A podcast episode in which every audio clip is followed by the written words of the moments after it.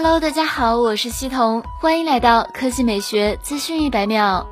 尽管锤子做手机失败，自己也债务缠身，但罗永浩并未停止创业脚步。据新浪科技报道，锤子科技创始人罗永浩将于十二月三日在北京举办一场发布会，主题为“老人与海”。发布会时间定于当日十九点，地点则选在北京工业大学奥林匹克体育馆。据了解，这场发布会将公布新型科技尖端技术，这项技术可以应用于工业制造业、母婴、科技、运动、医疗等各类生活必需消费品中。此前有网友在推特上求罗永浩不要进入工具软件行业，被罗永浩干脆利落的回绝了。由此，很多用户猜测这次的发布会或许与软件有关。值得一提的是，近日罗永浩接连在个人微博、公众号上求助，希望大家推荐一下各行业大佬的联。系方式涉及家电、卫浴、生活用品等等。由此看来，罗永浩寻求联系各行业管理层，很有可能是为此次发布会做准备。十一月二十一日消息，外媒从可靠渠道拿到一份一加八设计企划稿，进一步证实该机采用屏下开孔摄像头，